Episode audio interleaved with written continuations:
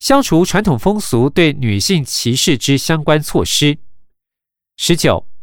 祭祀工业是以祭祀祖先为目的所设立之独立财产，多设立于民国以前。祭祀工业条例施行后，派下元发生继承事实时，其继承人应以共同承担祭祀者列为派下元，继承派下元之权利不因性别而有差异。另配合司法院释字第七百二十八号解释，内政部已严拟修正派下员发生继承事实时，其继承人不分男女原则均推定为派下员，即发生继承事实派下员之直系血亲卑亲属不分男女及姓氏均应列为派下员，以维护派下员之身份及财产权益。该草案送立法院审议中。又祭祀工业条例自创设祭祀工业法人以来，自二零一九年各直辖市、县市政府完成登记之祭祀工业法人共有九百七十一家，派下县员总人数计十八万六千五百三十七人，其中男性计十七万五百零二人，女性一万六千零三十五人，女性所占比率为百分之八点六，男女性别比例约为十一比一。二十，国民中小学九年一贯课程纲要内容，已包括突破传统风俗或社会制度的期待与限制等性别平等教育议题。教育部编转台湾闽南语常用词典，将语言中原本存在的性别歧视观念词汇，透过补充说明的方式，以兼顾性别平等观念之传达与语言工具书之效用。婚姻中有关男女平权之规定。二十一，民法规定夫妻惯性上不再区分嫁娶婚或招赘婚，并以不惯性为原则，惯性为例外。同一婚姻中可随时恢复本性。有夫妻之住所由双方共同协议之，未为协议或协议不成时，得申请法院定之。另赋予妇女与男子平等继承家产的权利。关于结婚年龄、婚姻财产制、对子女称姓与侵权行使等，参见本报告第两百二十三点、第两百二十四点、第两百二十六点至第两百二十九点、第两百三十一点、第两百三十二点。妨害性自主之立法。二十二，刑法对于违反性自主罪定有专章。凡对男女以强暴、胁迫、恐吓、催眠术或其他违反其意愿之方法而为性交或猥亵者，自需负担强制性交或猥亵之罪责。倘有以两人以上共同犯之等加重事由，更需负担加重强制性交或猥亵之罪责。因而致人于死或重伤及故意杀害被害人或使其受重伤者，亦有各该罪之加重结果犯及结合犯之处罚规定。又对于未满十四岁及十四岁以上未满十六岁之男女性交或猥亵，另有加重处罚之规定。对配偶犯强制性交或猥亵罪者，以告诉乃论为附加诉追条件。二十三。我国刑法系寄受于德国法，德国刑法典依被害人与行为人间之关系，分别规范在该法第一百七十四条，即对于未满十八岁之受保护者之性侵害；第一百七十四 A 条，即对于囚犯、受官方拘禁之人或在机构中之病患及有帮助需求者之性侵害；第一百七十四 B 条，即利用公务地位之性侵害。第一百七十四 C 条，即利用咨询关系、诊疗关系或账户关系之性侵害，我国则综合前开类型，统一规范在刑法第两百二十八条。刑法第两百二十八条，身份关系之行为人。因与被害人之间存有上下从属支配或优势弱势之关系，而产生对于被害人之监督、辅助或照顾之权限或机会，往往使被害人意愿之自主程度陷入犹豫难决，不得不在特殊关系所带来的压力之下而配合行为人之要求，从而由此身份关系之行为人对于被害人为性交或猥亵之行为。究竟该当于强制性交猥亵罪名，亦或是利用权势或机会性交猥亵罪名，端视被害人是否尚能有衡量利害之空间为断。如行为人所施用之方法已足以压抑被害人之性自主决定权者，应尽依刑法第两百二十一条或第两百二十四条之规定处断。若行为人系凭借上开特殊权势关系，而被害人则出于其利害权衡之结果，例如唯恐失去某种利益或遭受某种损害，迫于无奈而不得不顺从之情形。则应成立刑法第两百二十八条之罪名。因此，若被害人为未满十六岁之人，纵因与加害之行为人间具有亲属、监护、教养、教育、训练、救济、医疗、公务、业务或其他类似之关系，如被害人之同意系碍于服从关系而隐忍屈从，依吸收理论，仍应依个案情节。分别论以刑法第两百二十七条各项之罪。二零一五年至二零一九年，以刑法第两百二十七条起诉之人数，分别为八百四十人、七百五十一人、六百八十九人、五百四十六人、五百九十九人。其中判决有罪为三千四百七十七人。以刑法第两百二十八条起诉之人数，分别为二十六人、二十五人、二十六人、十九人、三十人，其中判决有罪为一百零一人。二十四，卫生福利部多次召开性侵害犯罪防治法修法研商会议，增订被害人定义、性侵害被害人保护令制度、媒体责任、加害人身心治疗及登记报道等机制。全文修正草案分别列总则、防治及责任、保护及服务、处遇及监督、罚则、负责等六个章名，共计修正四十九条，已函报行政院审议。广电媒体促进性别平权之作为。二十五。国家通讯传播委员会针对广播电视内容涉及性别议题部分，定有广电媒体制播涉及性别相关内容指导原则。有中华民国卫星广播电视事业商业同业工会定有新闻自律执行纲要。该自律纲要明文规范报道应避免歧视，包括对种族、族群、国籍、肤色、阶级。宗教、性倾向及身心障碍弱势者，于文字、声音及影像均不应有歧视表现。另，该工会设有自律委员会，自律委员会设有委员十一人，由各卫星电视新闻频道新闻业务最高负责人共同组成。主要任务为广纳各界对卫星电视新闻频道内容之意见，并研商改进。该自律委员会并设置咨询委员会。委员人数为十五人至二十五人，由学者、专家、公民及消费者团体依平均比例组成，定期召开会议。主要任务为针对卫星电视新闻频道提供咨询意见。对于涉及歧视内容，分别予以行政指导，或于必要时转至国家通讯传播委员会。非本国籍人士在法律上或实际上之地位。二十六。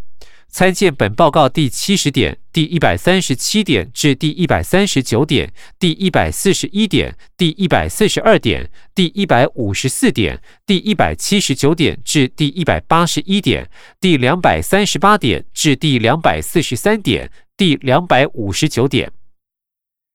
二十七。为因应外籍配偶及跨国婚姻所面临的问题，并协助外籍配偶尽速适应在台生活，稳定跨国婚姻家庭，订定新住民照顾服务措施，依生活适应辅导、医疗生育保健、保障就业权益、提升教育文化、协助子女教养、人身安全保护、健全法令制度、落实观念宣导等八大重点工作。订定具体措施，分由中央部会及地方政府等相关机关办理。另外，整合婚姻移民照顾辅导服务及政府与民间之资源，成立新住民发展基金，每年约编列三亿元经费，作为推动婚姻移民辅导与照顾相关服务方案之基金。相关执行情形，参见《经济社会文化权利国际公约》（以下简称《经社文公约》）第三次国家报告第一百七十三点第四条。二十八，我国自二零零九年公约国内法化以来，未曾宣告或解除依本条规定而减损公约保障权利之义务。第五条二十九。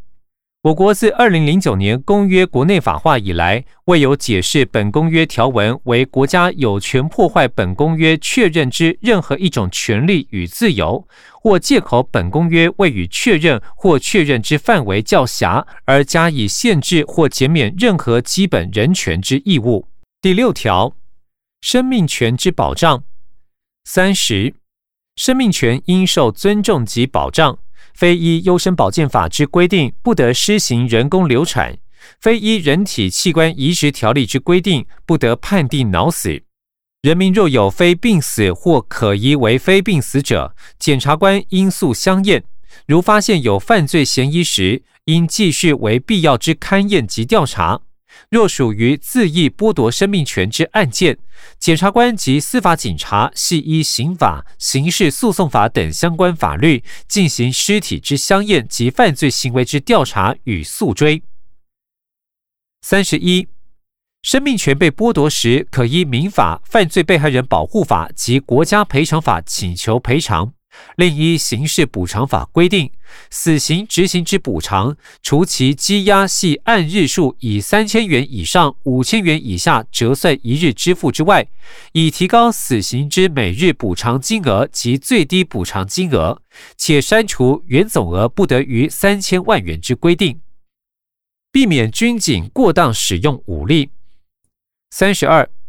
警械使用条例符合执法人员使用武力和火器之基本原则，例如使用警械应基于急迫需要合理使用，不得逾越必要程度，应注意勿伤及其人致命之部位。使用警械后，应将经过情形及时报告该管长官等规定。远警如违法使用警械侵害人民之生命、身体或财产，于国家负有赔偿责任时，依宪法、国家赔偿法等相关规定，除依法律受惩戒外，亦应负刑事及民事责任。被害人民就其所受损害，并得向国家请求赔偿。二零一五年至二零一九年，各警察机关因使用警械致人死亡遭起诉案件计四件，一件有罪判决确定，一件无罪判决确定，其余两件尚在各级法院审理中。死刑。三十三，司法院建制杀人罪等相关犯罪之量刑资讯系统，提供量刑分布概况，并召开审、检、辩、学及相关民间团体等组成之焦点团体会议，订定杀人罪等相关犯罪之量刑审酌事项参考表。至二零一九年，死刑判决尚未确定执行者有三十九人。二十五岁以上至四十岁未满者有六人，四十岁以上至五十五岁未满者有二十一人，五十五岁以上至六十五岁未满者有十一人，六十五岁以上者有一人，男性三十八人，女性一人。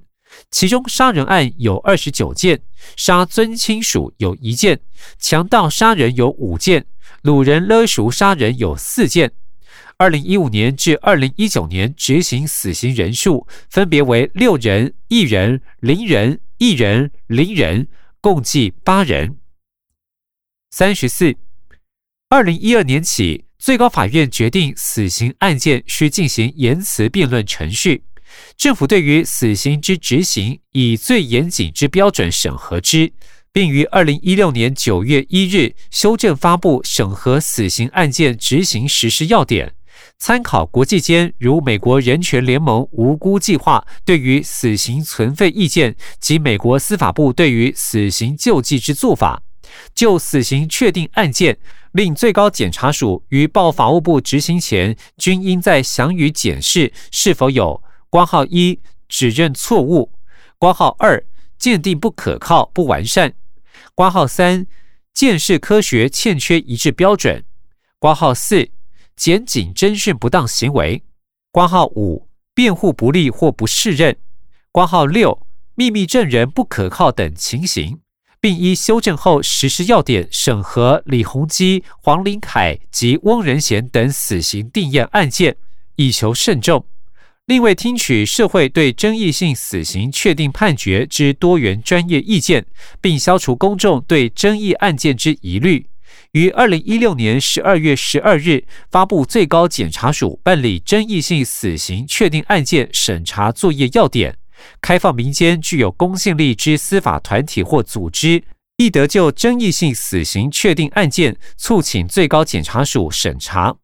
二零一八年七月，最高检察署依此要点审核谢志宏之死刑定验案件，经检察官为受判决人利益申请再审。二零一九年三月十四日，经法院裁定开启再审及停止刑罚之执行，并释放谢志宏。目前案件审理中，故最高检察署对于死刑定验案件亦有相关审查机制，足以保障受刑人之人权。三十五，鉴于执行死刑将造成生命无法回复之结果，法务部对于死刑之执行至为慎重，对于死刑审核程序至为严谨，必穷尽一切法律途径，使令准执行。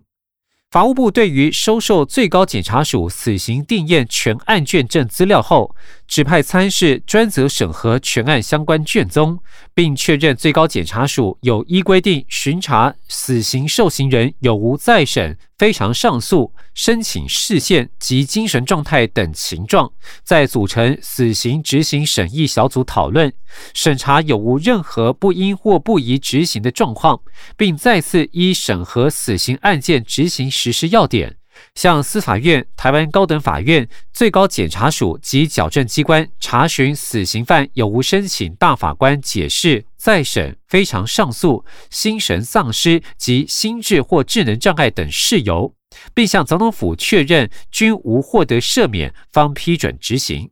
对死刑犯的人权保障程序审慎周严。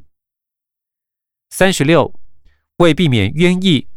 法务部订定检察机关办理有罪确定案件审查作业要点，针对曾经申请再审或提起非常上诉经法院驳回者之有罪确定案件，在台湾高等检察署成立办理有罪确定案件审查会，以下简称审查会。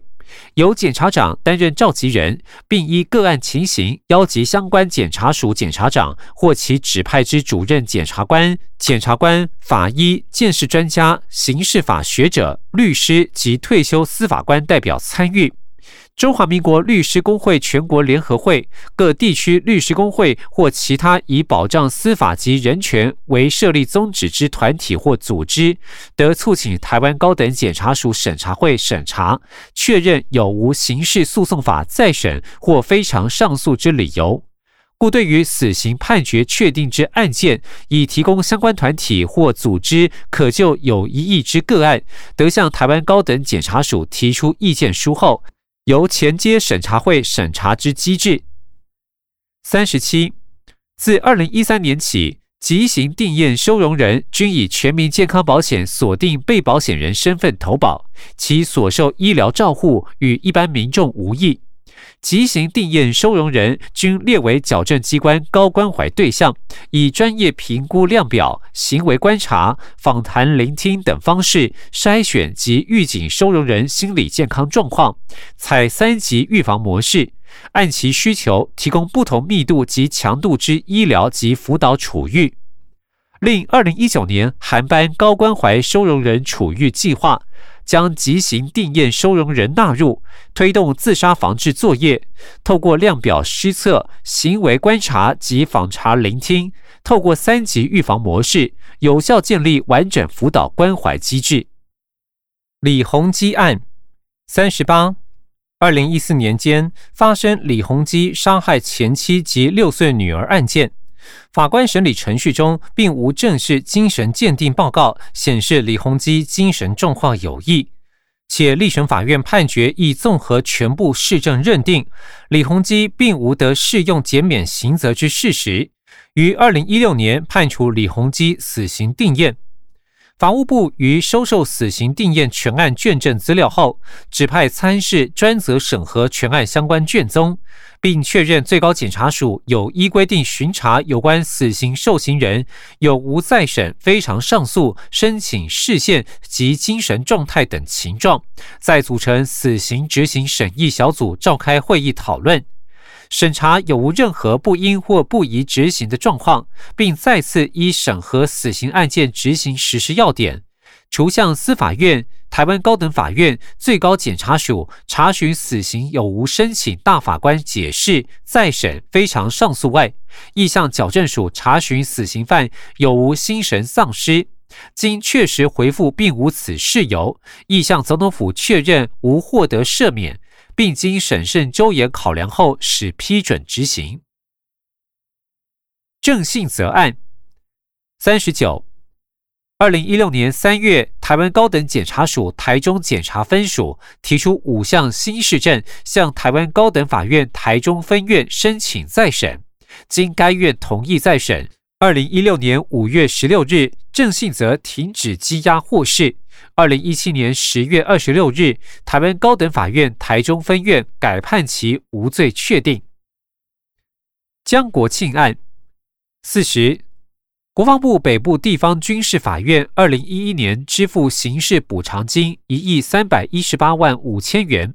该院并于二零一二年向台湾台北地方法院提起民事诉讼，向陈兆敏等五人求偿。判决各被求偿人应给付金额合计五千九百五十七万七千零五十三元。案经上诉后，二零一九年二月十五日，经最高法院驳回上诉，确定逐步减少使用死刑。四十一，我国量处死刑确定案件，近年法院于量刑时引用本公约详加论述，本公约已受实务重视并遵循。司法院二零一九年修正刑事诉讼法第两百八十九条等规定，增订量刑辩论程序，并于量刑辩论程序完成修法前，即基于保障被告诉讼基本权之正当法律程序，于法定刑有死刑之案件。最高法院判决意旨皆明，审判长应依刑事诉讼法第两百八十八条第四项，小玉检辩双方就所调查与量刑范围有关之被告科刑资料等事项进行量刑辩论，再由合议庭综合全辩论意旨为妥适量刑。另司法院于二零一八年间亦订定刑事案件量刑及定执行刑参考要点，并将联合国人权事务委员会第三十六号一般性意见转至各级法院，供法官审判案件时参酌。四十二，二零一五年至二零一九年各级判处死刑之件数，地方法院十六件，高等法院二十九件，最高法院四件。第一审判决死刑，经高等法院撤销案件件数，二零一五年至二零一九年分别为七件、三件、五件、四件、九件，合计二十八件。二零一五年至二零一九年第二审判决死刑，经最高法院撤销案件如表一。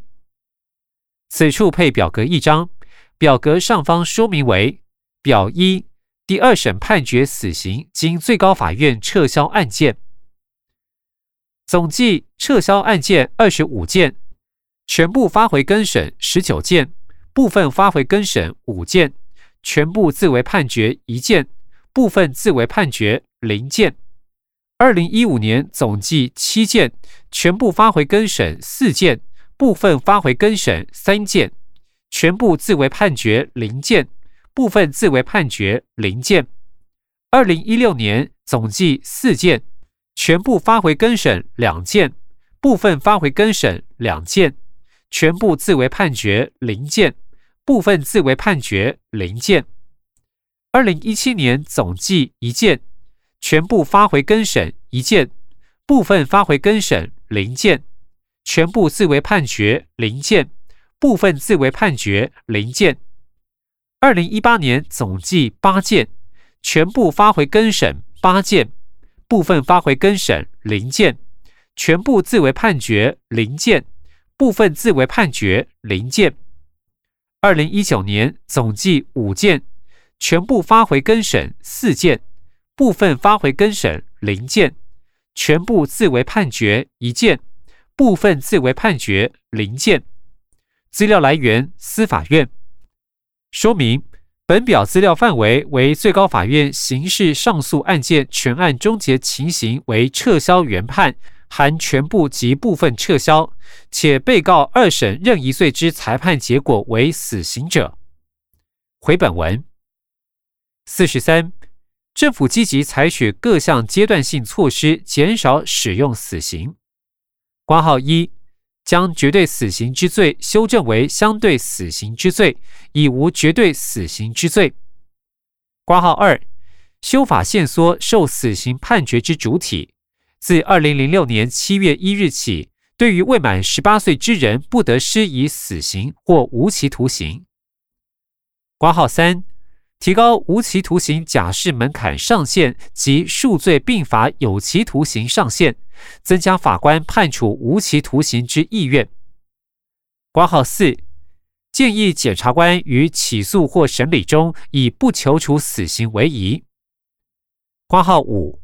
就相对死刑之罪，仅限于犯情节最重大之罪与防止及惩治残害人群之罪，大幅缩小相对死刑之罪之范围。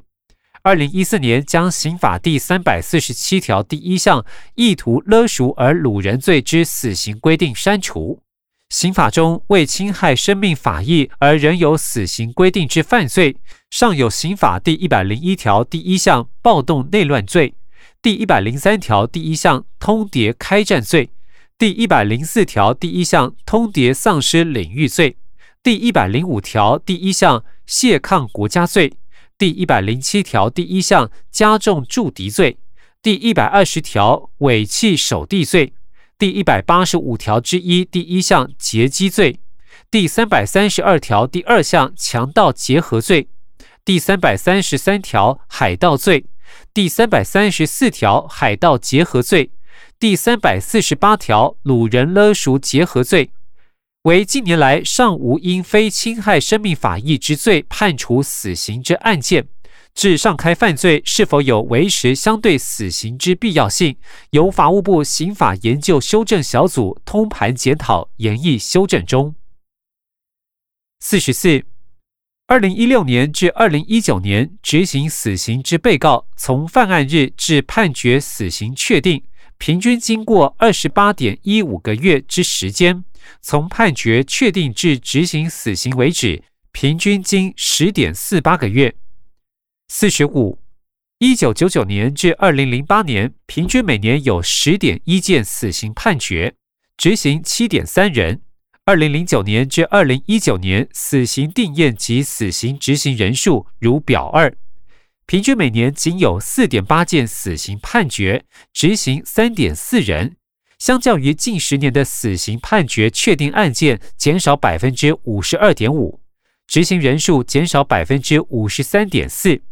我国实体法上虽仍有死刑之规定。为死刑判决之产生及死刑案件执行之数量，近年均大幅减少，且均属剥夺他人生命法益、手段残酷之犯罪，符合本公约第六条所指情节最重大之罪的情形。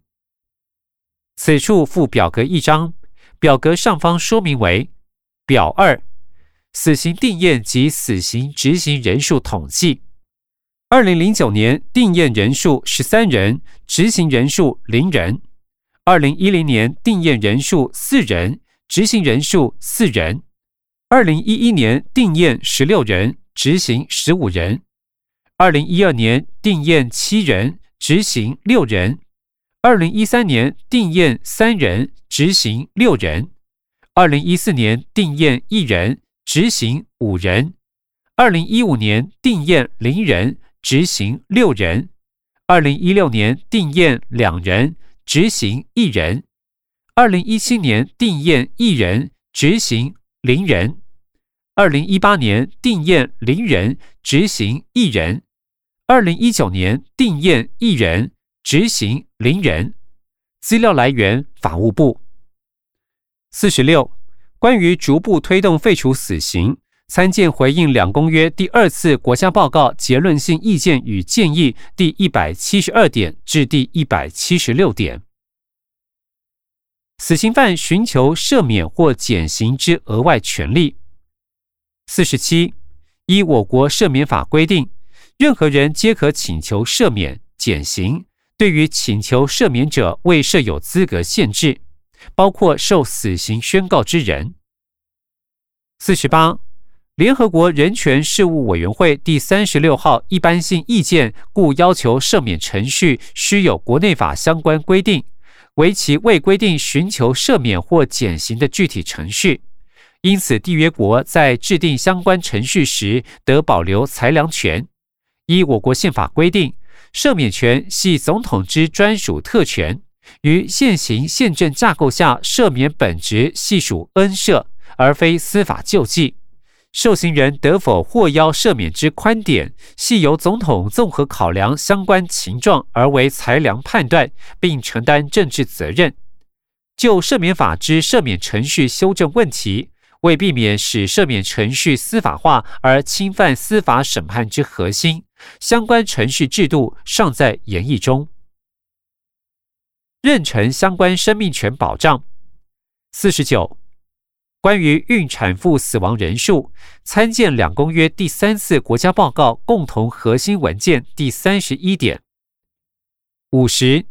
施行人工流产依优生保健法规定，需经诊断或证明具医学上理由。因被性侵而受孕，或因怀孕或生产将影响其心理健康或家庭生活，又为确保妇女施行人工流产手术之安全，规定人工流产应于妊娠二十四周内施行，属于医疗行为者不在此限。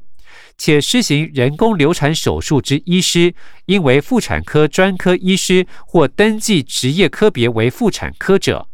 医师应于手术前后给予适当之咨询服务。施行人工流产并未有规范外之实质障碍发生。另对于避孕器材与药品之管理，需符合药事法相关规定。口服避孕药为医师处方用药，又为利民众取得平价避孕器材之可进性。透过办理保险套及口服避孕药之共同供应契约，各地方政府卫生局提供平价避孕器材与有需求民众。在卫教宣导方面，于新婚健康手册及孕妇健康手册提供新婚夫妻及怀孕妇女生育计划与避孕卫教资讯，并制作多国语言版。包括中文、英文、印尼文、越南文及泰文口服避孕药及保险套宣导资料，提供劳动部门办理外籍移工卫生教育宣导运用。